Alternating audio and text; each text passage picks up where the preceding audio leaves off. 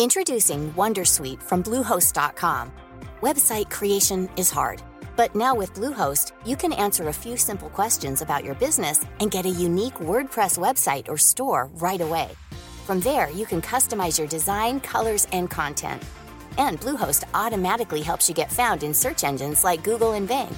From step-by-step guidance to suggested plugins, Bluehost makes WordPress wonderful for everyone. Go to bluehost.com/wondersuite. Mesdames et messieurs, pour les législatives mobilisées. Parce qu'on ne change pas la société sans la participation du peuple. grand nombre de députés en juin prochain. que c'est bien au plus près des Français qu'on trouvera les bonnes réponses?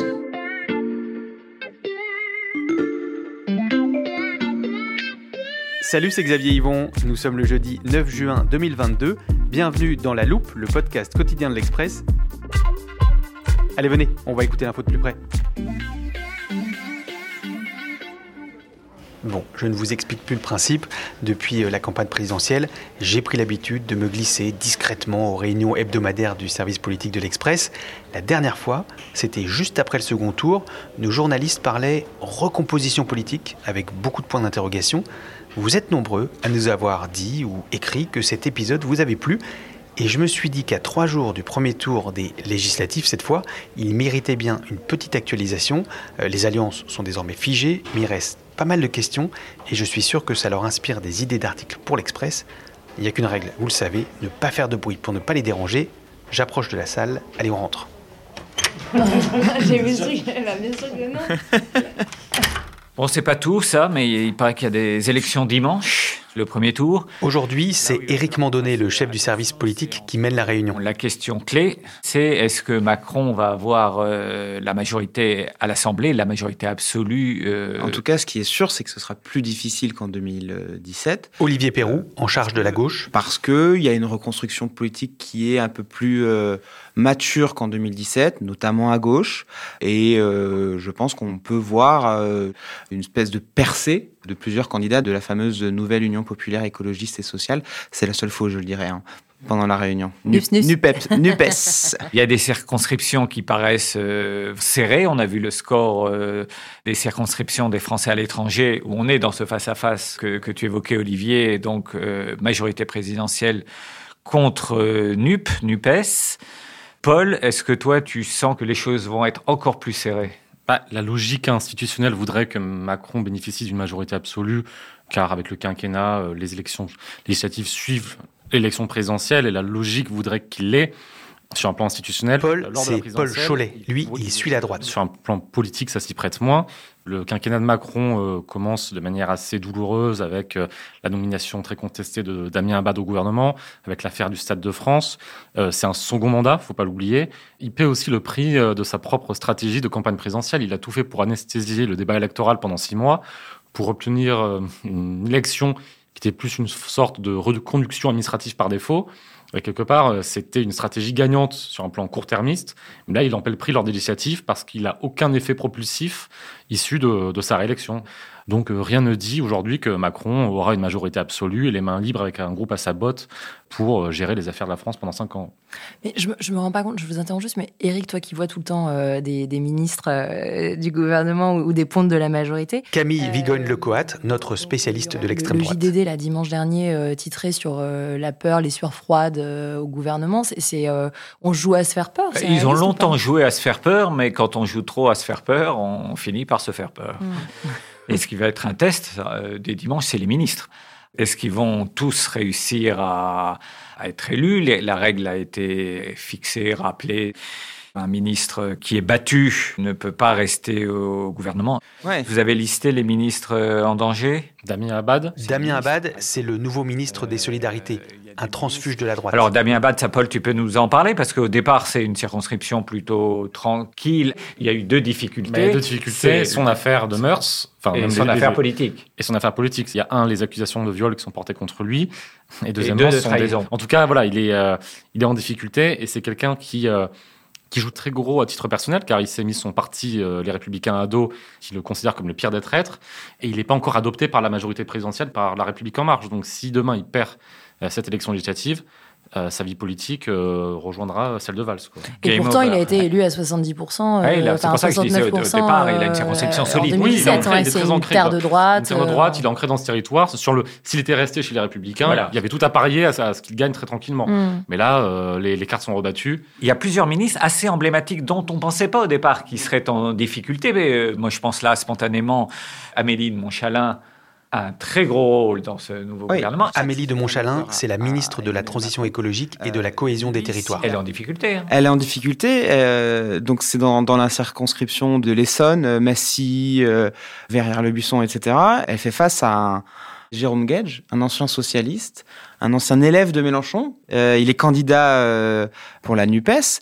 Et finalement, euh, on, pour avoir un peu suivi sa campagne, il est sur le terrain tout le temps. Tandis qu'Amélie de Montchalin, on la voit pas trop euh, sur le terrain là-bas.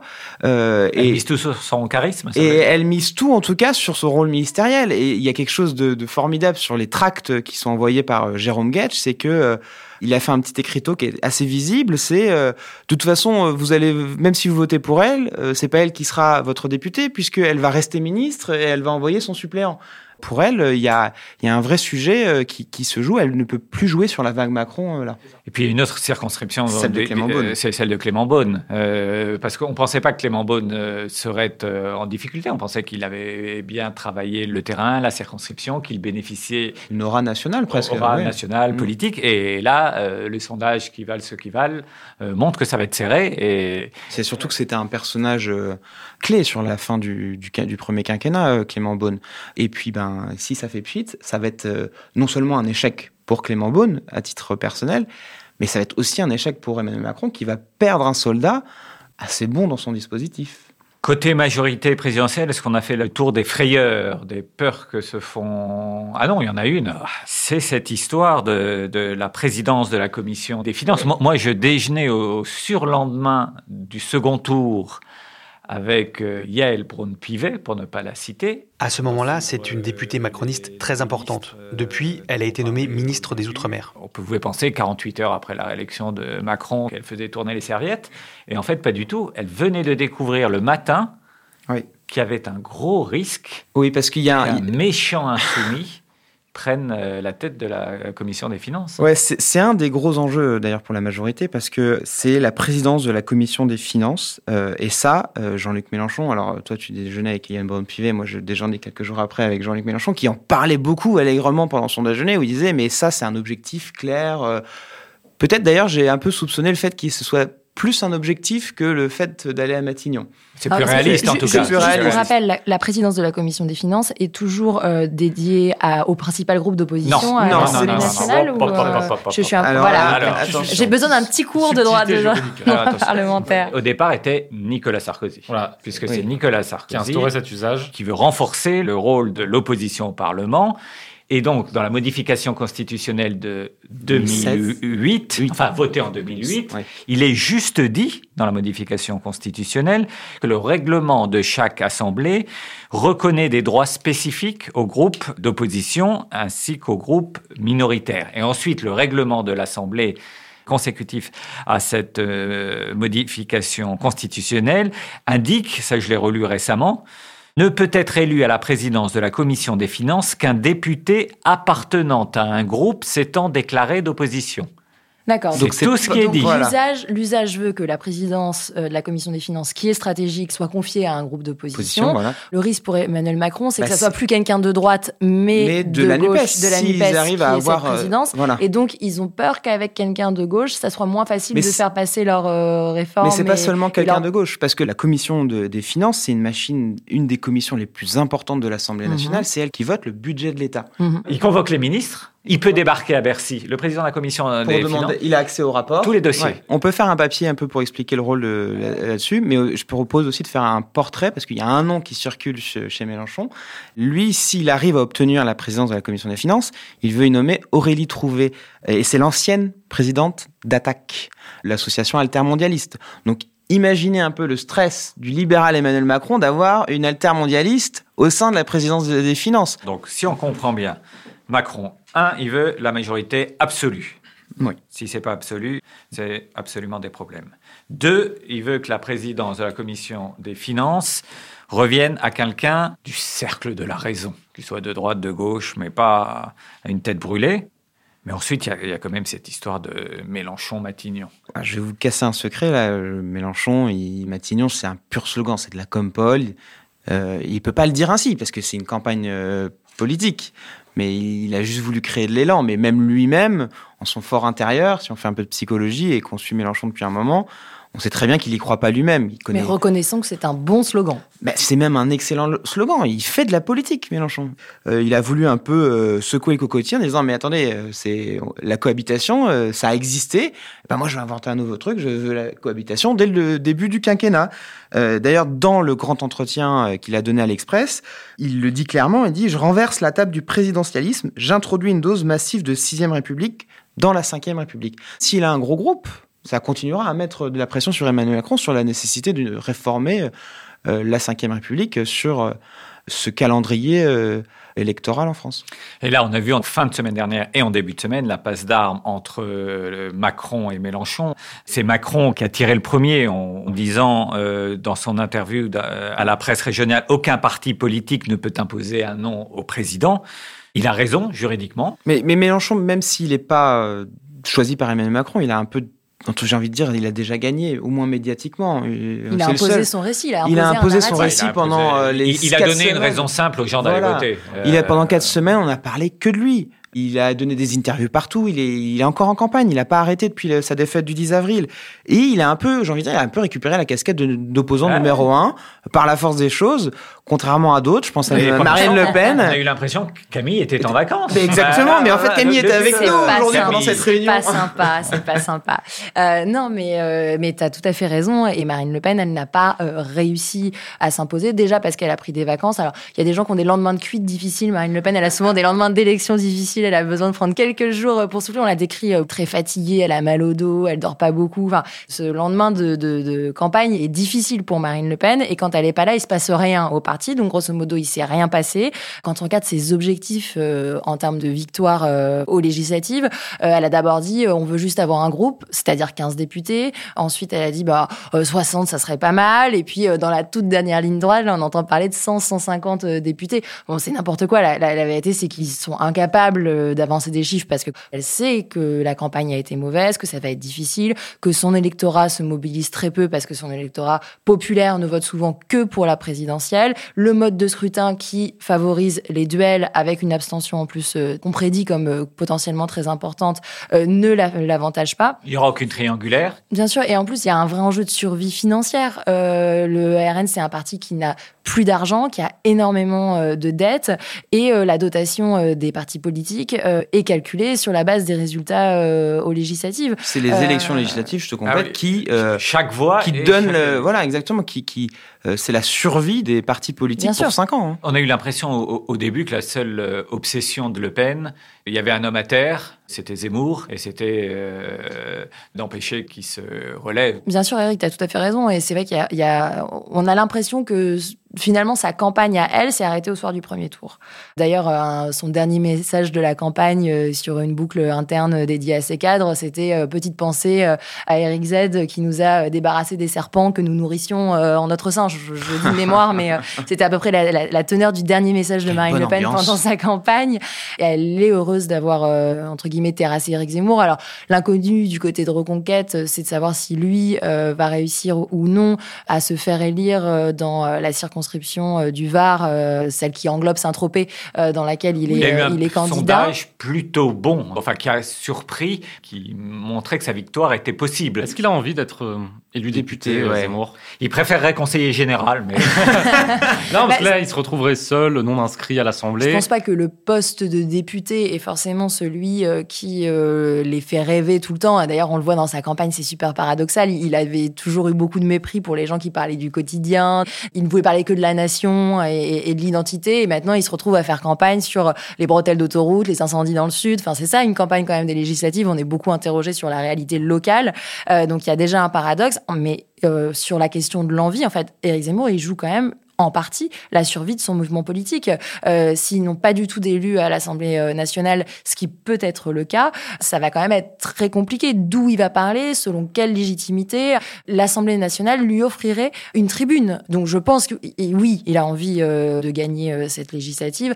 Après, est-ce que euh, la vie de parlementaire le, le fait rêver? Je, je suis pas sûre que ça soit lui qu'on trouve le plus euh, actif euh, en, en Non, commission. il pourra faire de grands, de grands voilà. discours simplement de temps en Voilà. temps, et c'est compliqué quand on n'a même Si, pas de groupe. Bien sûr, A S'il est élu groupe, et s'il fait partie d'un groupe. Hein, Eh, euh, non, non, parce oui, qu'on a euh, le temps de parole des hors Et, groupes. et- juste, on est d'accord, euh, quand tu disais Marine Le Pen 60, parce que c'est la même question pour euh, chacun, l'intérêt d'avoir 60 députés, c'est qu'on peut déposer une motion de censure, c'est Oui, qu'on peut saisir le 58, Conseil ouais, constitutionnel. Comment est-ce qu'on peut euh, convaincre des électeurs de dire venez voter pour moi, je vais pouvoir saisir le Conseil constitutionnel? Enfin, c'est dire à quel point euh, sa campagne a manqué de stratégie politique et de... Alors il y en a d'autres qui ont adopté une stratégie très différente.